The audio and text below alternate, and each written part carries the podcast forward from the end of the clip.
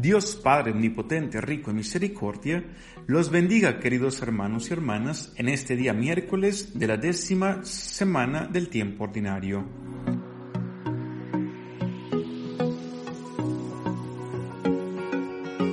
Hoy, el Evangelio de San Mateo, capítulo 5, del 17 al 19, escuchamos a Jesús diciendo, No vine a abolir la ley, sino a darle plenitud son propiamente las palabras de Jesús que le dan sentido a la ley de Dios y lo que anunciaron los profetas, ya que Él es la palabra última y definitiva que viene de Dios.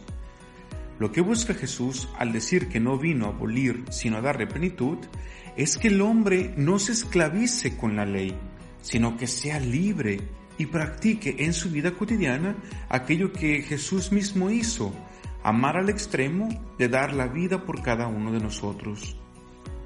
Lo que Jesús quiere con el cumplimiento de la ley es que no se pierda de vista la bondad, la misericordia, la justicia, la paz y todas aquellas virtudes propias de los hijos de Dios.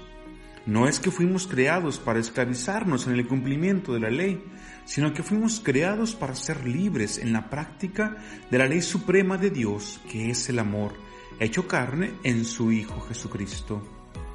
Contemplando la persona de Jesús, podemos darnos cuenta que su vida y su palabra conduce al acompañamiento del necesitado, de ayudar al prójimo y verlo con misericordia, es decir, con un mismo corazón como el Padre mira y cuida a todos por igual. Es por ello que debemos poner en práctica aquello que Jesús resaltó como el mandamiento más importante de la ley, amar a Dios con todo nuestro ser y al prójimo como a nosotros mismos. Se despide de ustedes, Fray Jorge Barajas. Hasta mañana, paz y bien.